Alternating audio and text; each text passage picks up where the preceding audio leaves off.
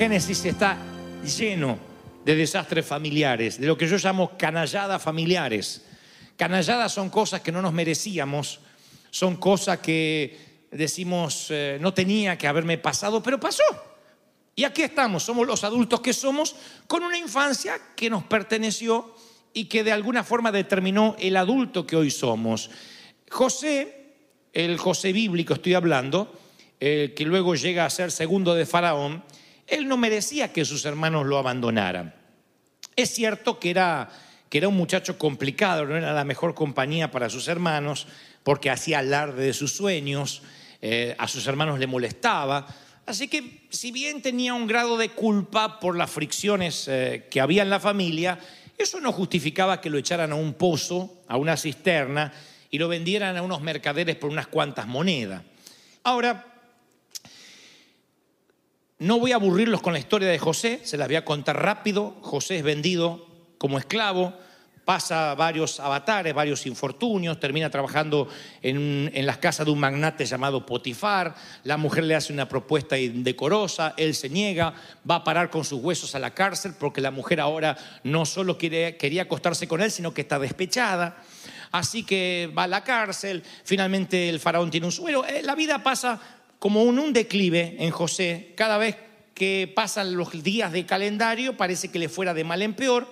Finalmente Dios lo recompensa. Dios quería llevarlo como un segundo del faraón para administrar todo lo que era el alimento del mundo conocido de la época. El mundo entero no se murió de hambre, el mundo conocido, conquistado hasta ese día, gracias a la intervención de José, que ahora está como un hombre prominente, después de pasar por esclavitud, por cárcel, etcétera. Este es el punto, para no aburrirlos con la historia de José que la mayoría conoce. Por alguna razón, ayer mientras escribía este mensaje, me di cuenta que José no quería enfrentarse con su pasado. Se tomó unos cuantos años para dejar las cosas claras. Se presume que pasaron 10 años, una década sin saber de su familia, sabía dónde encontrarlos, pero nunca los fue a buscar, guardó los secretos de la familia en lo más profundo del corazón, no los tocó, no los manoseó, no los manipuló. José estaba dejando su pasado en el pasado, como muchos de nosotros hoy, esta mañana. Nos han dicho hasta el hartazgo, no mires hacia atrás y dejamos las cosas en el pasado. Decimos, bueno, llegué a Cristo, el pasado está atrás, no tengo por qué pensar más, ya está, no existe, no existe, ni lo quiero nombrar. Me he encontrado con gente así que me dice, no quiero nombrar, no me menciones, no me menciones. Hay gente que no menciona ni al diablo, ni para reprenderlo. Sí, pero quiero que me cuentes de dónde viene. No, no, no, no, no, no, no. Mi vida empezó cuando conocí a Cristo. En ese bautisterio empezó mi vida. Y técnicamente no es así. Tu vida también es desde que naciste. Y e ignorar el pasado. Yo no digo vivir en el pasado. Vivir en el pasado es patético y te envenena el cuerpo. Hipoteca tu presente y arruina el futuro. José no le interesó arreglar nada por lo menos, no lo estoy juzgando, pero veo que por 10 años, pasó dos años de esclavo en la cárcel, por lo menos ocho años luego eh, en la función pública. Hay 10 años que están aquí donde José no le interesa hablar con su familia, pero a Dios sí, a Dios le interesa la restauración, porque la sanidad del corazón implica la sanidad del pasado. A Dios le importa que José arregle eso. Y de toda la tierra venían a Egipto para comprar de José porque toda la tierra había crecido el hambre. Génesis 4, 41, 57. Y de pronto, entre toda la larga fila que había venido a Egipto esperando conseguir alimento, ¿quiénes estaban? Y descendieron los diez hermanos de José a comprar trigo en Egipto. José supo de ellos antes de verlos. La palabra dice que estaba respondiendo la pregunta a un siervo cuando escuchó un parloteo con acento hebreo y dijo, a estos los conozco. Vieron que uno, uno conoce cómo habla su familia. Le pidió a su siervo que guardara silencio, se volvió y miró y ahí estaban ellos. Faltaba solo un hermano, Benjamín, que había quedado con el padre, se enteraría después.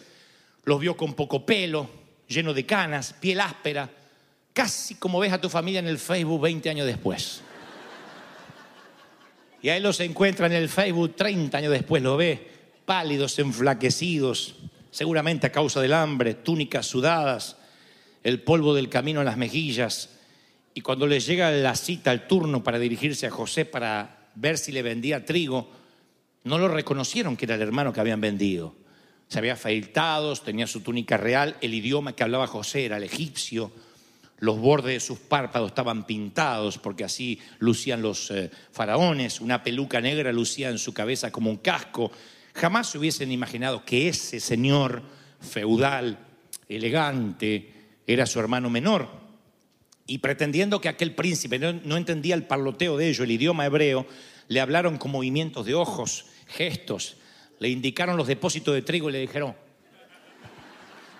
y le muestran al hermano que lleva una bolsa de dinero y da un paso al frente y tira unas monedas delante del faraón.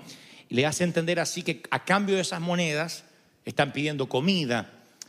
Y cuando José ve las monedas tiradas allí ante sus lujosas sandalias, sus labios se contraen y el estómago creo que le da así un, un brinco.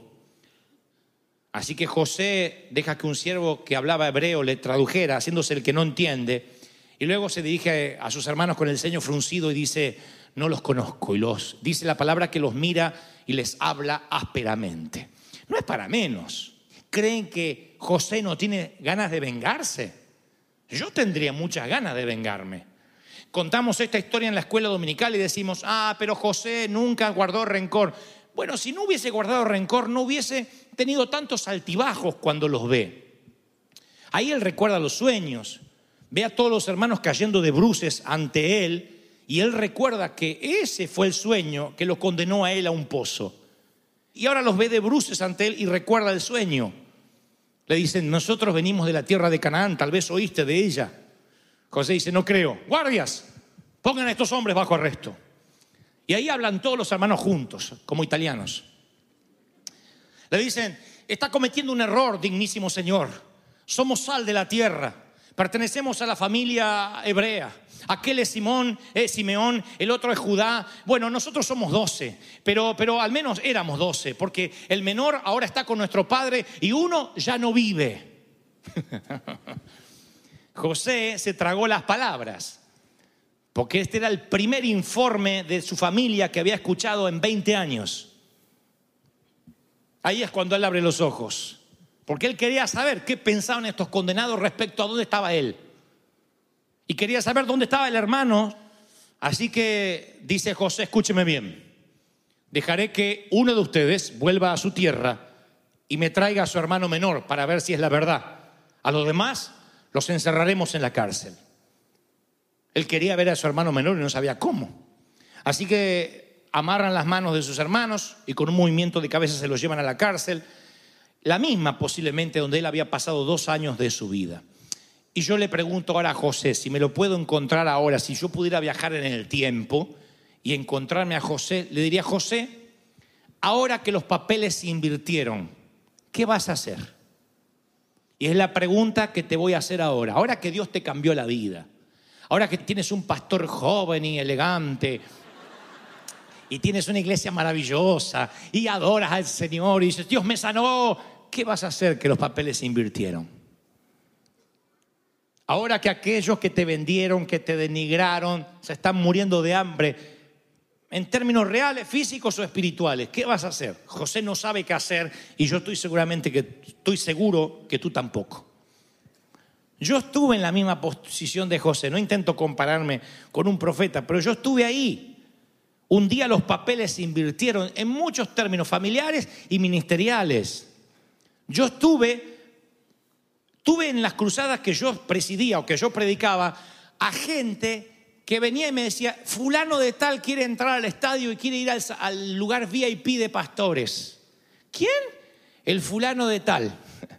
Y resulta que el fulano de tal me atacó toda la vida. Digo que yo era un falso profeta, que yo era un estúpido, de las cosas más horribles, que Dios no levantaba gente como yo, que Dios me iba a avergonzar. Cuando Dios de alguna forma lo avergüenza a él porque le tapa la boca y hay multitudes en un estadio, él quiere entrar y pide un lugar de privilegio. ¿Qué hago yo?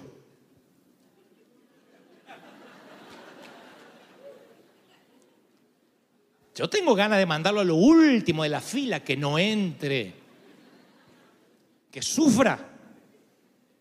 Después me dice, vino un fulano de tal y ahora nombra un familiar. Y ese familiar me hizo la vida imposible desde chiquito. Y él va a la cruzada y dice, quiero sentarme delante porque yo soy fulano de tal y yo siempre creí en él. ¿Y qué voy a hacer? Luego les cuento qué hice.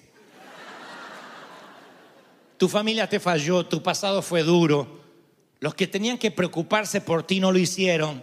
Pero como José diste lo mejor de ti, te tuviste que hacer a ti mismo Tuviste que hacer una reingeniería y construirte a ti mismo, sin el amor de papá, sin el amor de mami, sin el apoyo de tus hermanos, sin una herencia que te dejaran. Incluso hoy comenzaste tu propia familia y te juraste o te prometiste que no ibas a cometer el error que cometieron contigo y te alegra ver a Canaán a través del espejo retrovisor. Te agrada decir, mirá de dónde salí, la familia que dejé y mirá lo que construir. Te gusta mirar para adelante y mirar a Canaán por el espejo retrovisor, pero a Dios no le gusta que mires toda la vida a Canaán por el espejo retrovisor, porque Él traerá a Canaán a tu presente hasta que lo arregles.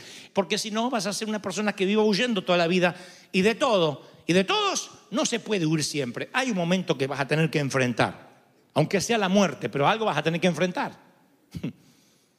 ¿Por qué tratas de complacer a todo el mundo? Estoy seguro que alguien que es complaciente cuando escarbas arqueológicamente en su interior es un niño que nunca se pudo ganar la aprobación de papá y de mamá. Y entonces, a desesperadas maneras, trata de ganarse la aprobación del resto. Necesitas que la gente te ame. Y eso te expone anímicamente, porque al primer rechazo te quieres morir. Ay, no me quiere, no hay amor, no hay amor. ¿Desde cuándo necesitas tanto amor? ¿Por qué tu umbral de resistencia en cuanto al amor no está alto? Porque no lo tuviste en tus primeros años de vida. Hay gente que dice, bueno, yo lo único que tengo es el cuerpo y es el momento que más segura me siento y más amada cuando puedo sentir que un hombre es mío y que yo soy de ella. Creyentes estoy hablando. Y eso es un patrón que se repite porque en su niñez no necesariamente fue abusada, en su niñez fue ignorada. En los primeros años, las muñecas, los platitos de, plástico, las casitas de muñecas no pudieron reemplazar el amor genuino que debió tener. Entonces, ¿qué hace el Señor? Dice, yo quiero ir a tu pasado y arreglar lo que pasó en Canaán. De otro modo vas a ser un adulto arrastrando mochilas de la infancia toda la vida por el bien de tu futuro. ¿Qué habría pasado si José rechazaba a sus hermanos? Los despedía sin más trámite, lavándose la mano lavándose las manos de todo, diciendo, ¿qué me importa que se mueran de hambre?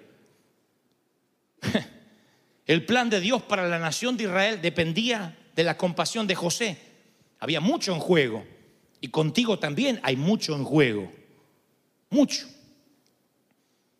Escuchaba por ahí que hace unos años alguien fue llamado a la funeraria, a la morgue, para identificar el cuerpo del padre que había sido baleado por su ex esposa, que le había disparado en medio de la noche.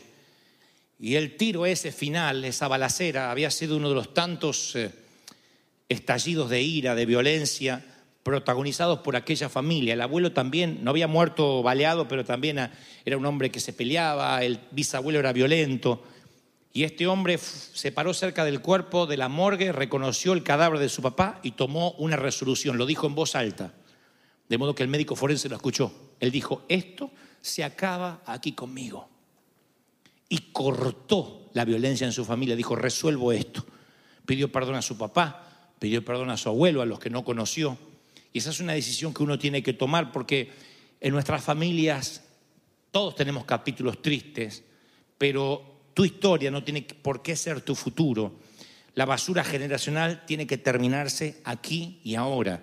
Y quiero que en unos minutos, cuando estemos orando juntos, tú puedas decir las mismas palabras que este hombre allí al lado del cadáver. Tú digas, esto se termina conmigo ahora. El dolor, el odio, porque me vendieron, porque me tiraron, porque me abusaron, porque me dejaron. Esto se tiene que terminar. ¿Cuándo? Hoy, hoy. Se termina tu pasado, el dolor, la angustia, la tristeza y vas a empezar de nuevo. Hoy te vas a sanar. Esto se termina conmigo ahora. ¿Reciben esta palabra? No le vas a dar a tus hijos, ni le voy a dar a mis hijos lo que mis ancestros me dieron a mí. Entonces, ¿qué trato de decir? Bueno, tenemos unos minutos para hablarle a Dios sobre las canalladas de tu familia. Invítale al Señor a que reviva la traición que hay en ti. Dile, Señor, mi papá nunca quiso ser parte de mi vida. Mi papá nunca estuvo en las celebraciones de mi cumpleaños, por eso lo odié.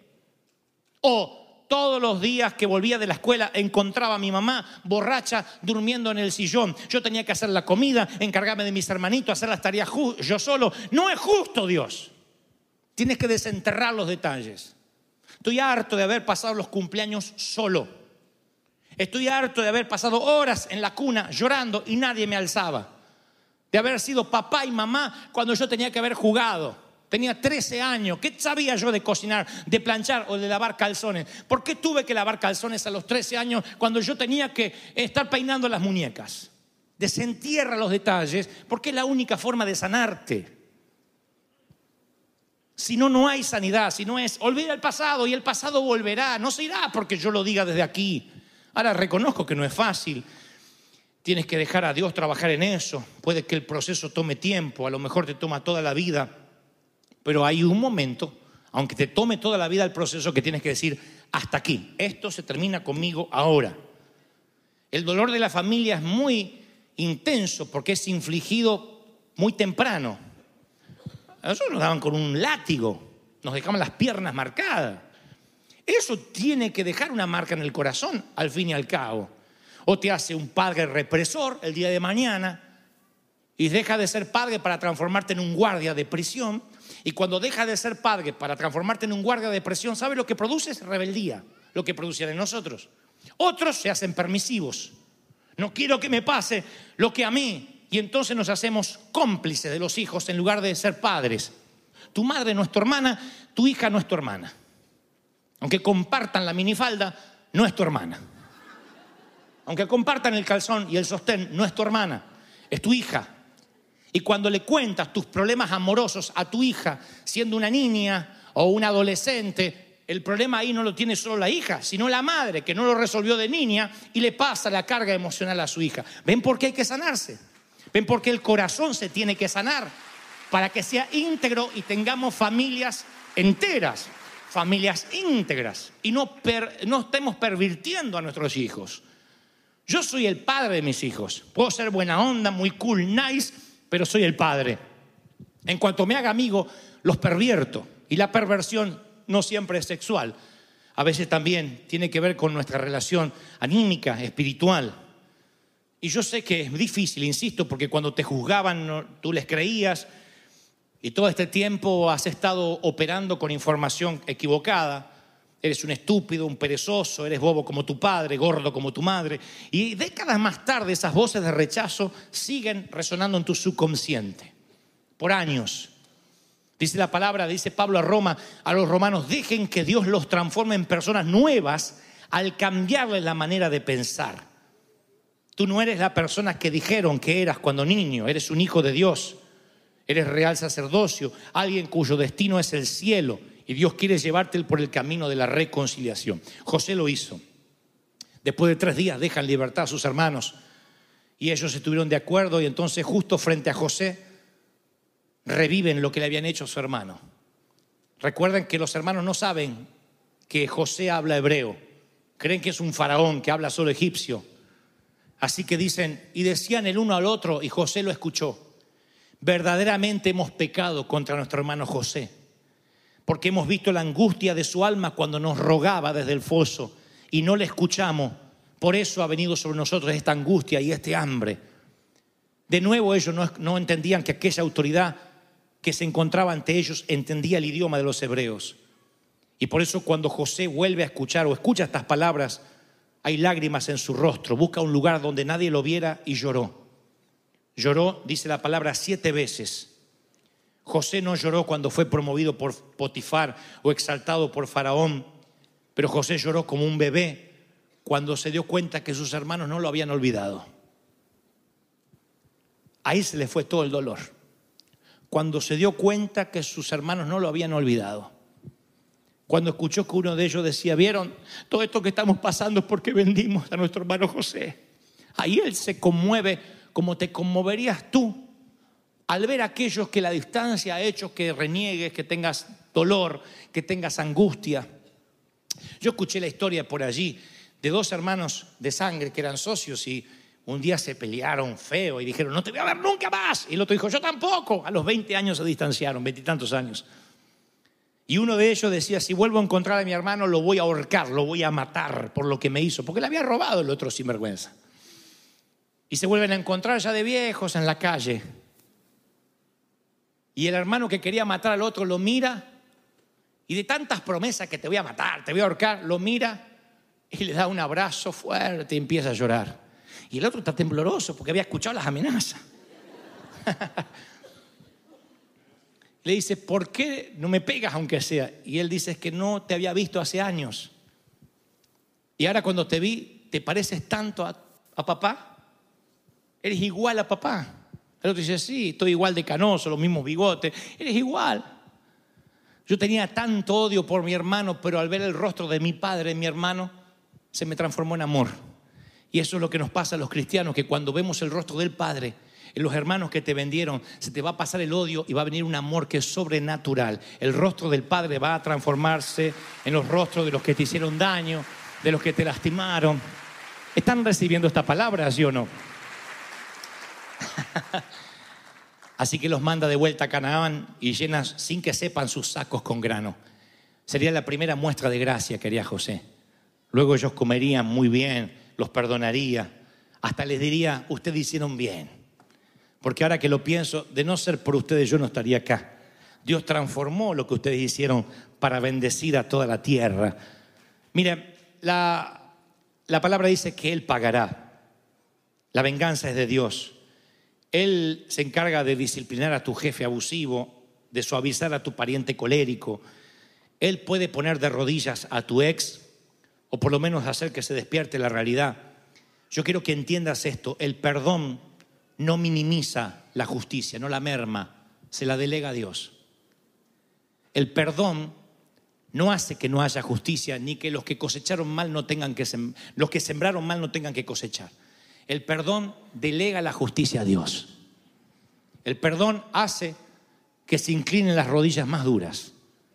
Que aquellos que te vendieron algún día se inclinen ante ti pero eso lo hace el perdón y lo hace Dios. Él garantiza justicia, justa retribución a los que hicieron mal. Nosotros damos mucho, damos muy poco, pero Dios tiene una justicia en la medida exacta. ¿Quieres ajustar cuentas con tus enemigos, con tus familiares? No, es trabajo de Dios. No se ponga el sol sobre tu enojo, no deis lugar al diablo, Efesios 4:26. Expúlsalo, dile, te vas ahora porque hasta aquí se termina esto. Yo voy a vivir en bendición. Aleluya. ¿Están recibiéndolo, sí o no? Así que veo la historia de José y veo un José vacilante. Un José que cuando los ve se sorprende. Los manda a la cárcel, los libera, les pone granos en sus sacos. Tráigame a su hermano menor, tráigame al padre no se da a conocer, tiene una crisis. Y ahí me identifico con José porque así de vacilante es el perdón. Vas a tener días malos y días buenos. Vas a tener interminencia de rabia y de amor. La misericordia de Dios es abundante, la nuestra es irregular. Por eso decimos, te perdono, pero la primera que me haces. O condicionamos el perdón, te perdono, pero si me la vuelves a hacer. El hombre no sabe perdonar. Tú cometes un crimen, vas 20 años a la cárcel, sales, cruzas una luz en rojo y te computan los 20 años. Dice, usted tiene antecedentes criminales. No, pero yo pagué mi deuda con la sociedad, no importa. Usted es un expreso. El mundo no sabe perdonar, ni aún cumpliendo la condena por lo que hiciste. Dios perdona. Y dice, no solo me olvido, sino que me olvido de que me olvidé. Y echo tus pecados en el fondo del mar. Y si tú puedes perdonar al prójimo si puedes amarlo de corazón, como te amas a ti mismo, recién ahí vas a empezar a entender cómo Dios te ama. Porque yo entendí que cuando uno más perdona, más puede aceptar el perdón de Dios. Le digo, Señor, perdóname, la he fregado otra vez. Así como yo perdoné a este condenado y a aquellos y al otro. Nadie tiene una fórmula secreta. Cuando se trata de perdonar, todos somos principiantes. Todos somos irregulares. Hay días buenos, días malos, a lo mejor dice tengo que perdonar hoy y mañana ya no tiene ganas de perdonar. Así que vienen a mí y me dicen que está este pastor que me hizo la guerra toda la vida y está este otro familiar que también quiere entrar. Fueron los segundos más desafiantes de mi vida. Tenía una gana de echarlos a los dos, muchas ganas.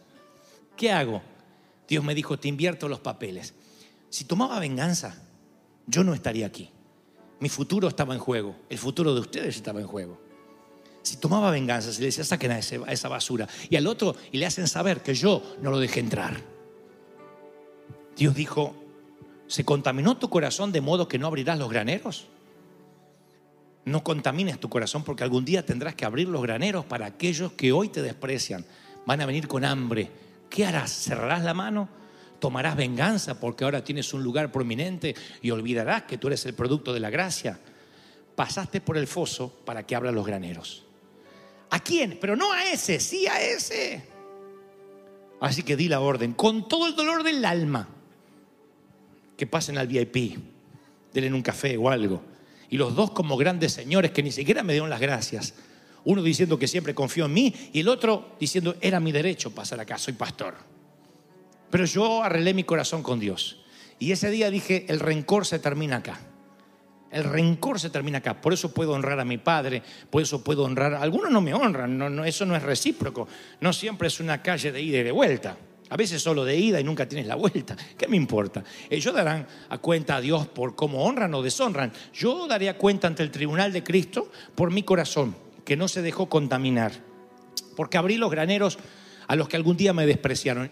José administró los graneros del mundo, pero lo más importante fue que administró los graneros de su familia. Los papeles se están invirtiendo. ¿Qué vas a hacer? Antes de fin de año tienes que llamar a personas que no merecen tu llamado. Responder cartas que no tendrías por qué responder. ¿Qué vas a hacer? ¿Juzgar? ¿Tomar justicia? ¿U ofrecer misericordia? El Señor habló. Si crees que Dios habló, dale un aplauso al Señor y dile, Señor, tú siempre nos hablas. Vamos, vamos, ponte de pie.